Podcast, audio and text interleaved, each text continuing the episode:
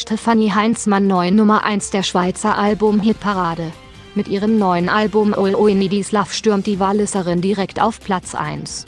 Stefanie Heinzmann zeigt sich in den sozialen Medien überglücklich über den Erfolg. Ah, ich kann's nicht glauben. Nee Nummer 1 in der Schweiz, schreibt sie. Ihr letztes Nummer 1 Album in der Schweiz hatte sie mit ihrem Debüt Masterplan im Jahr 2008. Das Wetter heute Mittwoch und morgen Donnerstag, windig und kühler. Morgen Temperatursturz auf 8 Grad. Regen und Schnee bis ins Flachland.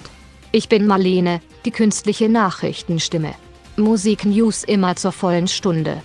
Genießen Sie die großen Songs und großen Stimmen auf Walzwelt. You're listening to the hottest internet station. Walzwelt. Walzwelt.